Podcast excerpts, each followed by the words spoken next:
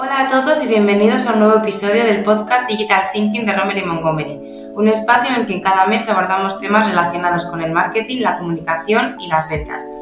Hoy hablamos sobre automatización de la mano de nuestras compañeras Belén Barta y Anabel Santos. Bienvenidas, chicas. Muchas gracias. Un placer. Muchas gracias a las dos por estar con nosotros. Bueno, automatización, qué tema tan amplio y tan interesante. Pero bueno, hoy nos vamos a concentrar eh, en los CRM, que son esos sistemas que ofrecen una amplia gama de herramientas que automatizan las ventas y pueden ayudar a las empresas a mejorar la eficiencia, efectividad y todo el, proceso de ventas. Entonces, la teoría está fenomenal, pero vamos un poco a, la práctica.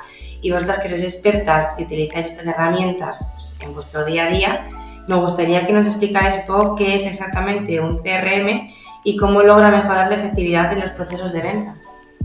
Muy bien, pues si quieres, Anabel, empiezo yo sí que quería descender a castellano llano, como digo, eh, lo que es un CRM, porque al final es una herramienta para el tratamiento de leads. O sea, nos ayuda a gestionar cómo nos estamos relacionando nosotros, tanto con los clientes que ya existen, tenemos una base de datos, como esos potenciales que nos van llegando bien, porque nos han recomendado y entonces nos empiezan a conocer, bien porque hemos hecho campañas, por lo que sea.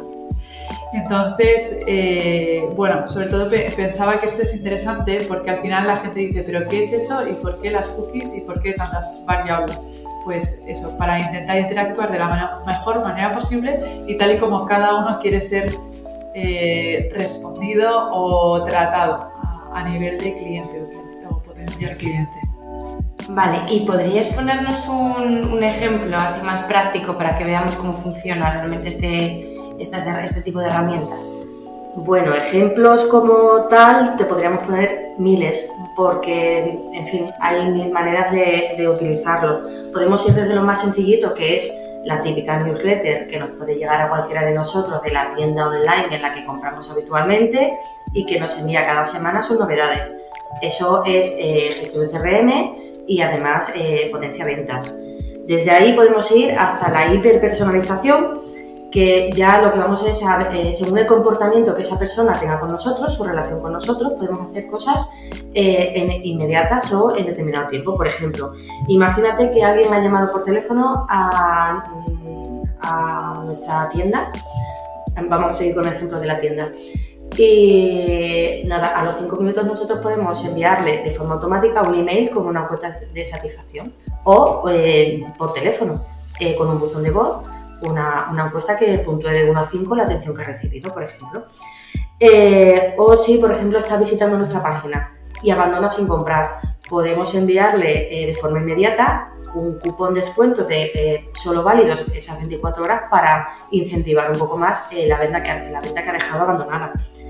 Y, y, de ahí, pues, en fin, podemos personalizar incluso teniendo nuestro CRM, conociendo cuáles son los hábitos o el consumo que hace esa persona de nuestra información o de nuestros productos, personalizar la página de aterrizaje, de manera que cuando entra a nuestra página web, si por ejemplo, eh, si nos vamos a un producto bancario, ya tiene una hipoteca, le podemos eh, eh, ofrecer en la página quitar lo que tiene que ver con hipoteca y meter un servicio, por ejemplo, de seguros, para que conozca un servicio diferente que le puede utilizar.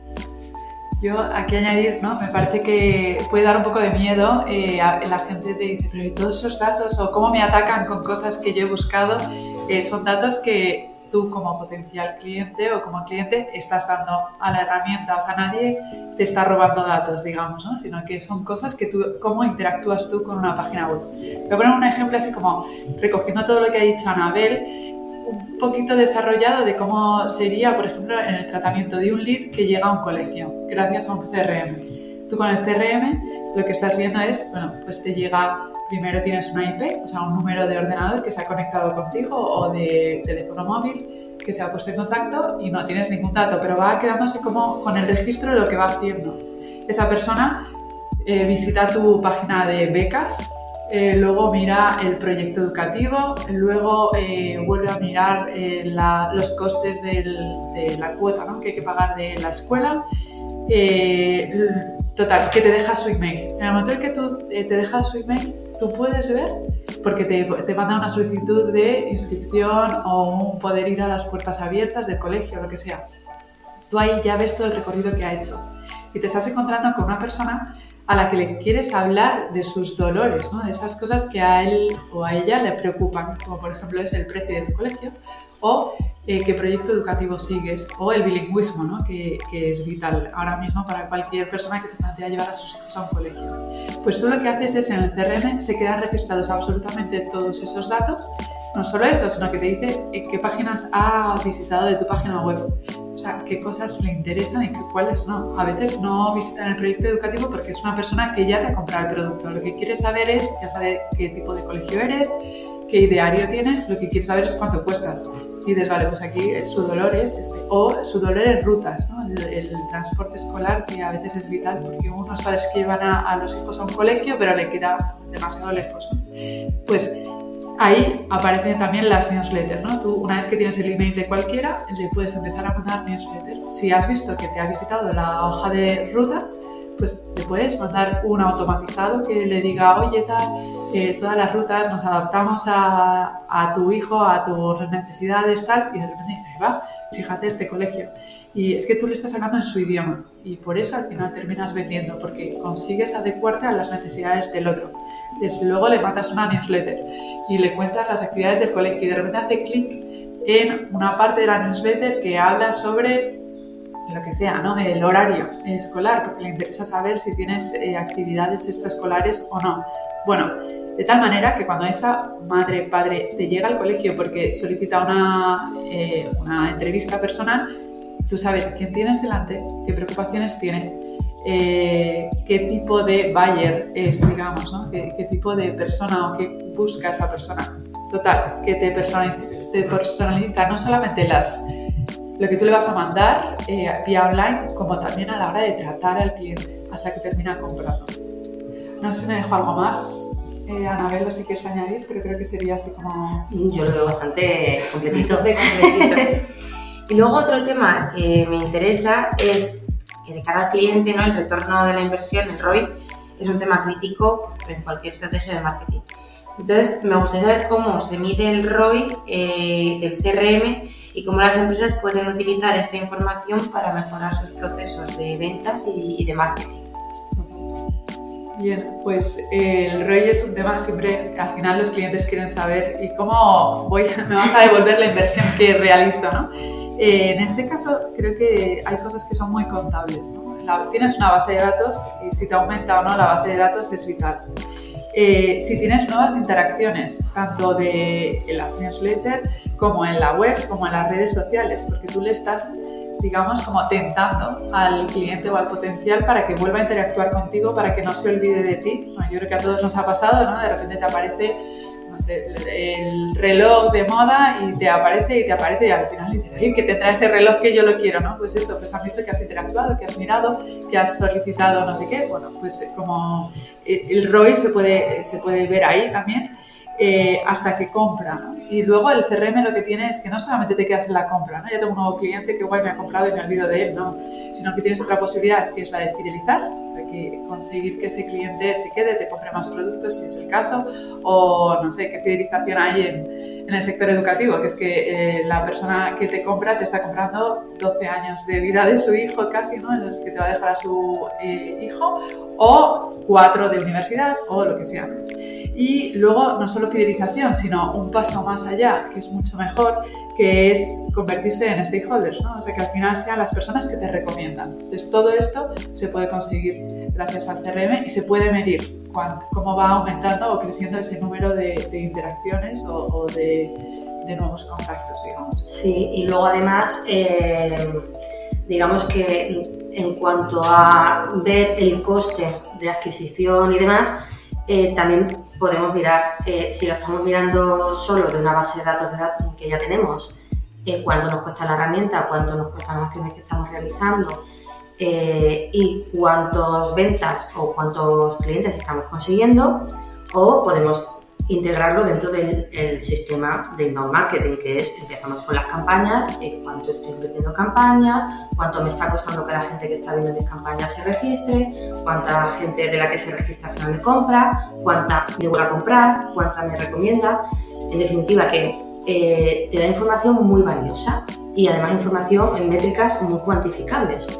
De manera que de ahí en cierta manera el, el interés que hay en cualquier empresa y en cualquier agencia de eh, trabajar en, en, temas de marketing para conseguir tus propias audiencias. Y sobre todo ahora con todo el tema de las cookies que, que van a desaparecer y eso parece que... Sí, porque todo lo que consigues es información valiosa para ti y que tienes tú. No dependes de que un tercero te seleccione a quien te muestra. Eres tú mismo quien selecciona, quien puede segmentar, quien puede decidir hasta dónde se personaliza, cuándo y dónde. Y hablando de actualidad, ya por último, me gustaría, bueno, no puedo dejar de preguntaros por el tema del momento que es la inteligencia artificial. Eh, me gustaría saber si estas, em, estas herramientas de CRM están comenzando a integrar eh, o a, aplicar inteligencia artificial para facilitar un poco el trabajo o por el contrario todavía no, no se han introducido en este maravilloso universo. Eh, yo creo que la que más sabe en este sentido es Anabel, pero eh, sí que veo que lo importante aquí al final es la estrategia. Yo pienso que hay una parte que es irremediablemente humana y estratégica que necesitas meter cabeza con muchos datos y conocer muy bien la empresa, eh, el tipo de cliente que buscas, el buyer tal. no sé si llegaremos ahí tanto a, suplantarnos con la inteligencia artificial, eh, pero en ese sentido yo creo que el hombre es bastante insustituible, puede ser mejor o peor, eh, habrá mejores estrategas, eh, pero creo que esos patrones de comportamiento de la IA no, todavía no están tan perfilados. Pero Anabel, tú tienes mucho más que decir seguro. Sí. Bueno, lo primero con, con, el debate este filosófico es que en realidad el ser humano siempre ha ido progresando porque se ha ido apoyando en las tecnologías que va inventando. O sea, eh, estamos donde estamos porque alguien consiguió hacer fuego, alguien consiguió eh, crear la rueda, alguien consiguió, consiguió, consiguió. Durante las épocas pasadas lo que hemos hecho es que las máquinas nos han ayudado a llevar pesos, a ir más rápido. Ahora lo que nos están ayudando es a pensar más rápido y quitarnos un montón de, cálculos o de tareas que para el cerebro humano son más lentas y podemos hacer más rápido con, con la tecnología que estamos desarrollando. Pero obviamente el ser humano, al final, todo parte del ser humano y es según el diseño que haga el ser humano lo que va a salir posterior. O sea que yo me lo tomo como una herramienta más de trabajo para mejorar.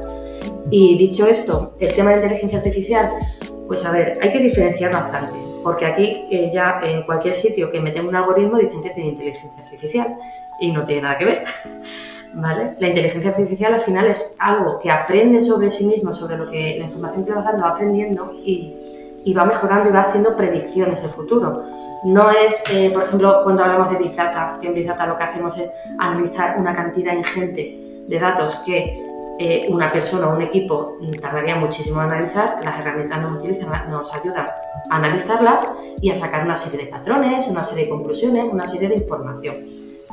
Entonces, nosotros precisamente tenemos clientes que sí que aplican Big Data, eh, perdón, inteligencia artificial en CRMs para prevenir, eh, predecir posibles impagos, para anticiparse a roturas, de stock, a, bueno, pues incluso hasta cuánto efectivo necesita un cajero para el mes que viene. Durante el mes que viene, que viene verano y los hábitos cambian. Bueno, la inteligencia artificial te lo puede predecir para que no te quedes sin, efectivo. Esto pues incluso con el tema de cuántas personas imaginaros en un call cuánta gente voy a necesitar. Eso es una cosa. Y luego otra cosa es el análisis de data. ¿Qué pasa con los CRMs? Que en general lo que se está utilizando es eh, la segmentación de distintos tipos de personas según cómo, y según su comportamiento, ya no estoy yendo ni a inteligencia artificial ni estoy yendo hacia el Big Data. Lo que estoy haciendo es hiperpersonalizar hacia el comportamiento de una persona. Si está interesado en algo, yo le sigo dando más información o le sigo facilitando el camino de investigación que está llevando esa persona en concreto. No, eh, no estoy prediciendo eh, que dentro de tres meses, eh, si yo sigo así, me va a comprar un coche. o no estoy utilizando un patrón porque esta persona, con que sí, porque estoy haciendo al final diseño un buyer persona, diseño unos segmentos, diseño unos flujos, pero estás pensando más en cómo ir convenciendo poco a poco a la persona. Vale, o sea que al final sería... Un totum revolutum. un totum revolutum. Exactamente. Bueno, me parece súper interesante el tema y de hecho estaría muy bien eh, seguir desgranándolo y hablar sobre ello en, en nuestros próximos podcasts. Pero de momento pues, hemos llegado al final de este y Belén, Anabel, muchas gracias por vuestro tiempo y a nuestros oyentes, pues, gracias por escucharnos esperamos en el próximo episodio. Muchas gracias.